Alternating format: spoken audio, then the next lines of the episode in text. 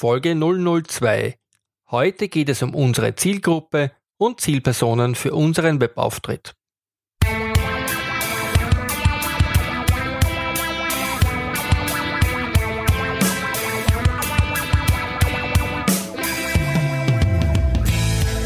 Selbst eine Website erstellen oder zu wissen, worauf es beim gelungenen Webauftritt ankommt, das ist dein Ziel, dann bist du hier richtig.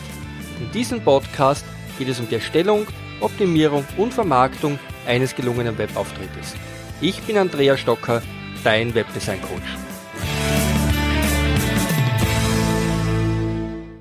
Hallo, Servus und herzlich willkommen bei einer neuen Folge meines Podcasts für deinen erfolgreichen Webauftritt. In unserer letzten Folge haben wir uns die 10 Schritte in der Übersicht angesehen, die du durchführen solltest, bevor du mit der eigentlichen Umsetzung beginnen kannst. Ich möchte jetzt mit dir diese Schritte im Detail durchgehen, damit du am Ende selbst die notwendigen Entscheidungen treffen kannst. Wenn notwendig, werde ich dir für die einzelnen Schritte jeweils Checklisten zur Verfügung stellen, die dir die Durchführung und Entscheidung erleichtern sollen.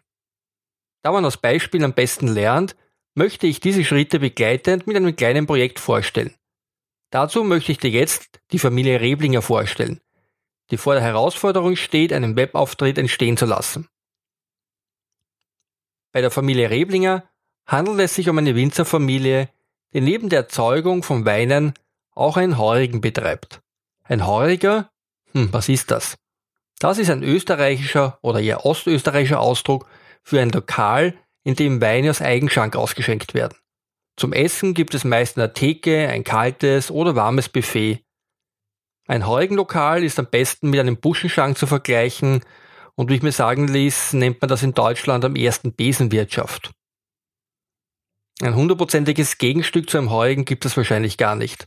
Oder es wird regional immer ganz verschieden genannt. Aber so wichtig ist das Ganze nicht. Kurz zusammengefasst besitzt unsere Familie ein kleines Lokal, in dem sie ihren eigenen Wein ausschenken und verschiedene kleine kalte und warme Speisen anbieten kann. Wie oftmals üblich bei Heurigenlokalen haben diese nicht jeden Tag geöffnet, sondern ganz spezielle Tage, an denen sie geöffnet haben. Man nennt das übrigens bei einem Heurigen ausgesteckt, da vor der Türe ein Buschen gesteckt wird und man daran leicht erkennen kann, wann geöffnet ist. Ich möchte dir jetzt ganz kurz unsere beteiligten Personen vorstellen. Zuerst haben wir mal den Josef. Er ist 54 Jahre alt, ist der Senior in der Familie, ist seit fast 30 Jahren mit seiner Ehefrau Elisabeth verheiratet und er hat den Weinbaubetrieb bereits von seinem Vater übernommen. Schrittweise hat Josef dann mit seinem Sohn Martin, nachdem der seine Ausbildung abgeschlossen hat, den Betrieb auf mehr Qualität als Quantität umgestellt. Außerdem betreibt er den bereits angesprochenen Heugenbetrieb. Über diesen verkauft er einen Großteil seiner Weine, sowohl als Ausschank im Lokal als auch durch die Möglichkeit, Weine zum Mitnehmen zu kaufen. Schon langsam übergibt dann Josef immer mehr Aufgaben und Verantwortung an seinen Sohn Martin. Ja, genau, da haben wir Martin Reblinger. Er ist das jüngere der beiden Kinder von Josef und 24 Jahre alt. Er lebt im Haus der Eltern. Er hat die Weinbauschule besucht und arbeitet schon seit vielen Jahren mit seinem Vater im Betrieb. Nach seiner Ausbildung hat er viele Ideen für eine Erweiterung und Verbesserung der Produktpalette. Nachdem ihm sein Vater immer mehr Verantwortung übergeben hat, kümmert er sich schrittweise darum, den Betrieb so umzustellen, um auch in der heutigen Zeit gut davon leben zu können. Wie viele andere Heugenbetriebe auch, hat die Familie Reblinger das Problem, dass ihr Stammpublikum immer älter wird. Dies hat dann leider zur Folge, dass mit der Zeit immer weniger Besucher kommen bzw. kommen können. Ziel ist es also auch, vermehrt das jüngere Publikum anzusprechen und damit neue Gäste und für die nächsten Jahre und Jahrzehnte zu haben.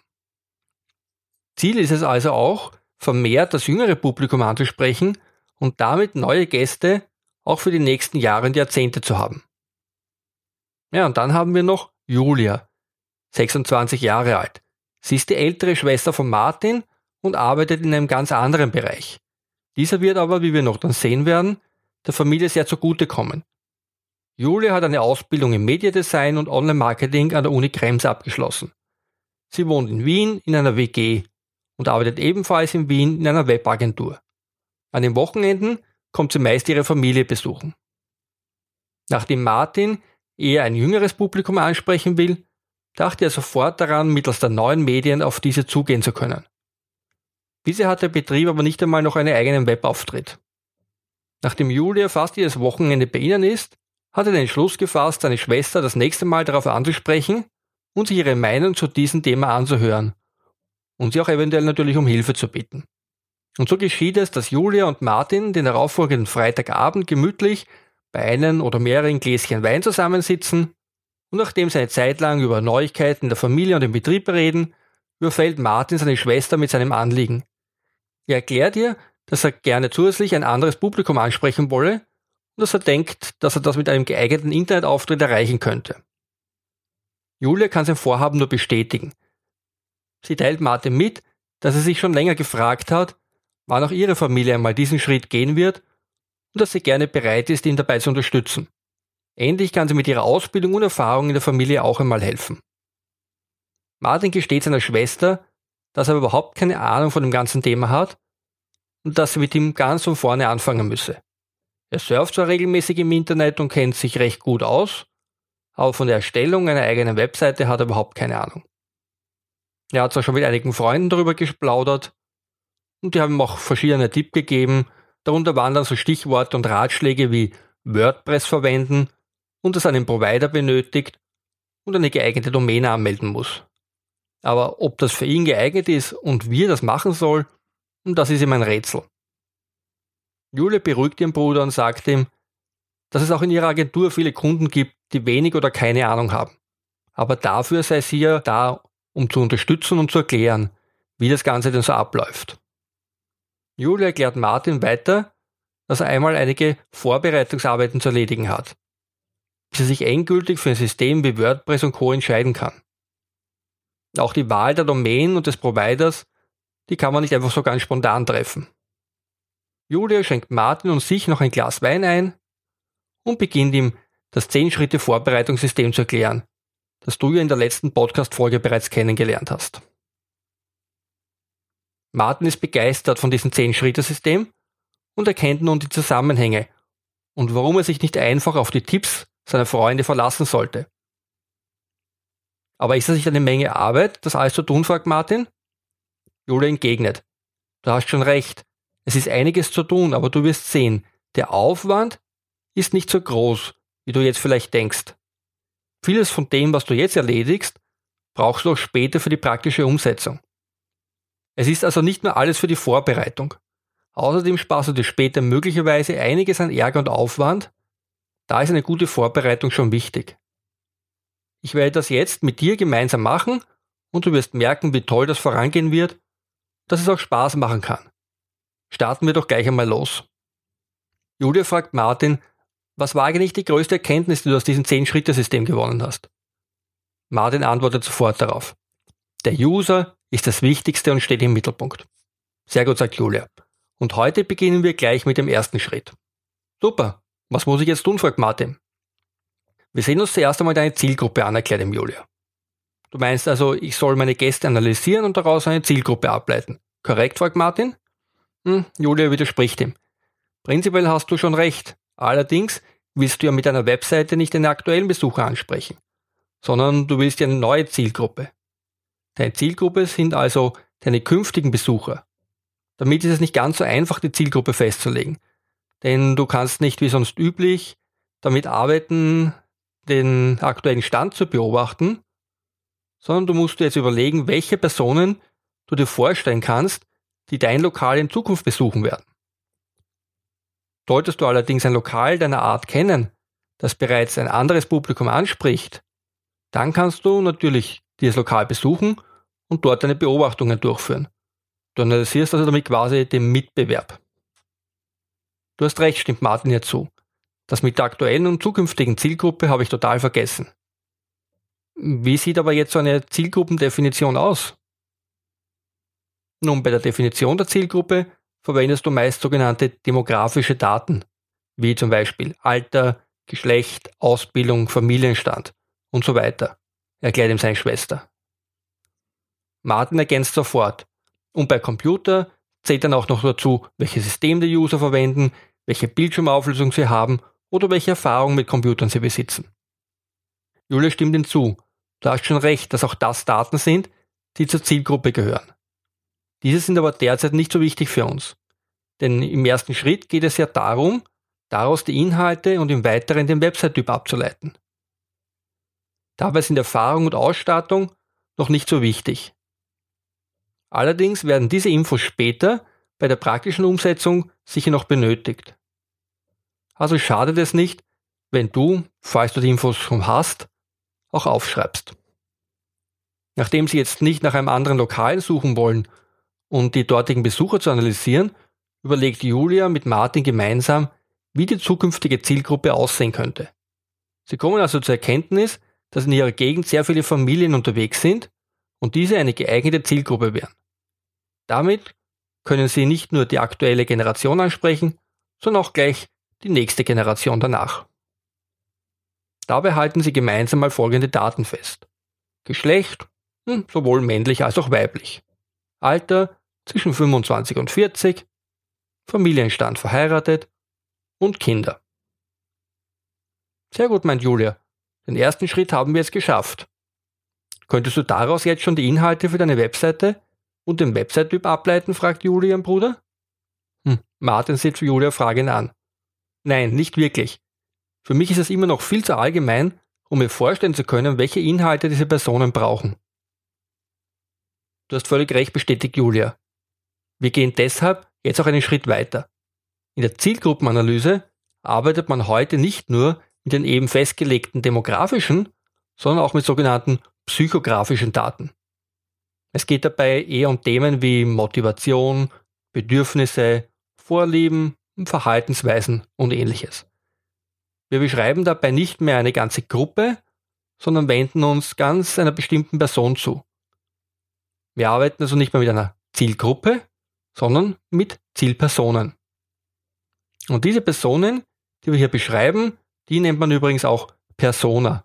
Oder manchmal sagen auch die Leute Avatar dazu. Auf jeden Fall geht es darum, aus einer eher abstrakten Zielgruppe eine oder mehrere spezifische Personen zu definieren. Diese Personen bekommen dann einen kompletten Namen. Weiters werden zu dieser Person noch ganz konkrete Daten wie Alter, Ausbildung, Beruf und so weiter erfasst. Wir gehen aber dabei noch einen Schritt weiter. Wir halten zu dieser Person auch noch Interessen fest, wie zum Beispiel geht gerne essen, trifft sich gerne mit Freunden und so weiter. Aber auch Werte wie etwa die Familie steht an erster Stelle, Karriere ist wichtig, sollten festgelegt werden. Du kannst auch noch festhalten, welche Probleme und Bedürfnisse deine Person hat. Versuche diese Persona so genau wie möglich zu beschreiben. Stelle dir diese Person richtig vor, als stünde sie vor dir. Zum Abschluss kann man der Person mit einem Foto noch eine klare Gestalt geben. Diese Person ist zwar immer noch eine virtuelle Person, aber sie hat jetzt ganz konkrete Eigenschaften. Und damit wird aus der vorher schwammigen Zielgruppe eine klare Person, in die man sich hineinversetzen kann. Eine Persona ist somit eine Zusammenfassung eines Teils deiner Zielgruppe in eine konkrete Person. Und damit, glaube ich, sollte es jetzt leicht sein, die Inhalte festzulegen. Martin ist begeistert. Das klingt super. Ich denke, damit kann man wirklich gut arbeiten.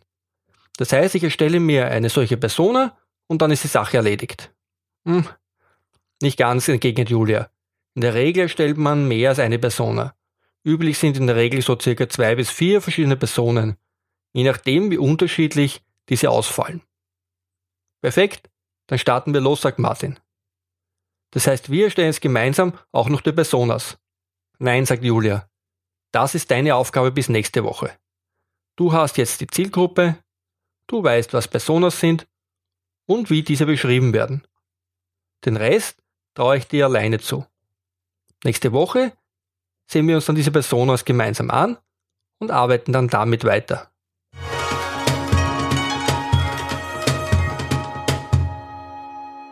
Wenn du diesen Ton hörst, dann bedeutet das für dich, dass eine kurze Zusammenfassung mit den wesentlichen Inhalten folgt. Wenn du im Podcast übrigens folgenden Ton hörst,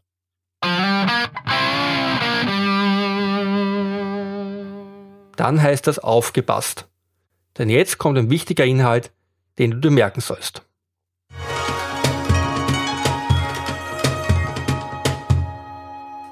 Folgendes solltest du aus den soeben gehörten Geschichte mitnehmen. Im ersten Schritt des 10-Schritte-Systems geht es um den zentralen Schritt, den User. Wir legen zuerst eine Zielgruppe mit den demografischen Daten fest und leiten dann im nächsten Schritt eine sogenannte Persona ab, der wir auch verschiedene psychografische Eigenschaften zuordnen. Das sind zum Beispiel Motivation, Bedürfnisse, Vorlieben, Verhaltensweise und ähnliches. Damit bist du dann leicht in der Lage, die folgenden Schritte zu erledigen, da du dich in eine konkrete Person hineinversetzen kannst. In der Regel erstellt man je nach Unterschied zwei bis vier solcher Zielpersonen. So, und jetzt kommt zum Schluss noch eine Aufgabe für dich. Lege so wie Martin deine Zielgruppe fest und erstelle für dein Projekt entsprechende Personas. Du kannst deine erstellten Personas auch gerne in den Kommentaren zu dieser Podcast-Folge mit uns teilen. Die aktuelle Podcast-Folge findest du unter podcast.webdesign-coach.com Schrägstrich Folge 002. Dort findest du übrigens auch die Shownotes zu dieser Folge.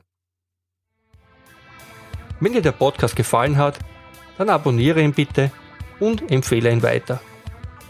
Über eine Bewertung auf iTunes würde ich mich sehr freuen. Das hilft mir und dem Podcast für eine größere Verbreitung. Wenn du Kritiken und andere Vorschläge für mich hast, dann lass es mich am besten per persönlicher Nachricht wissen. Am besten erreichst du mich über meine Podcast-Webseite. Servus, liebe Grüße und bis zum nächsten Mal. Andreas, dein Webdesign-Coach.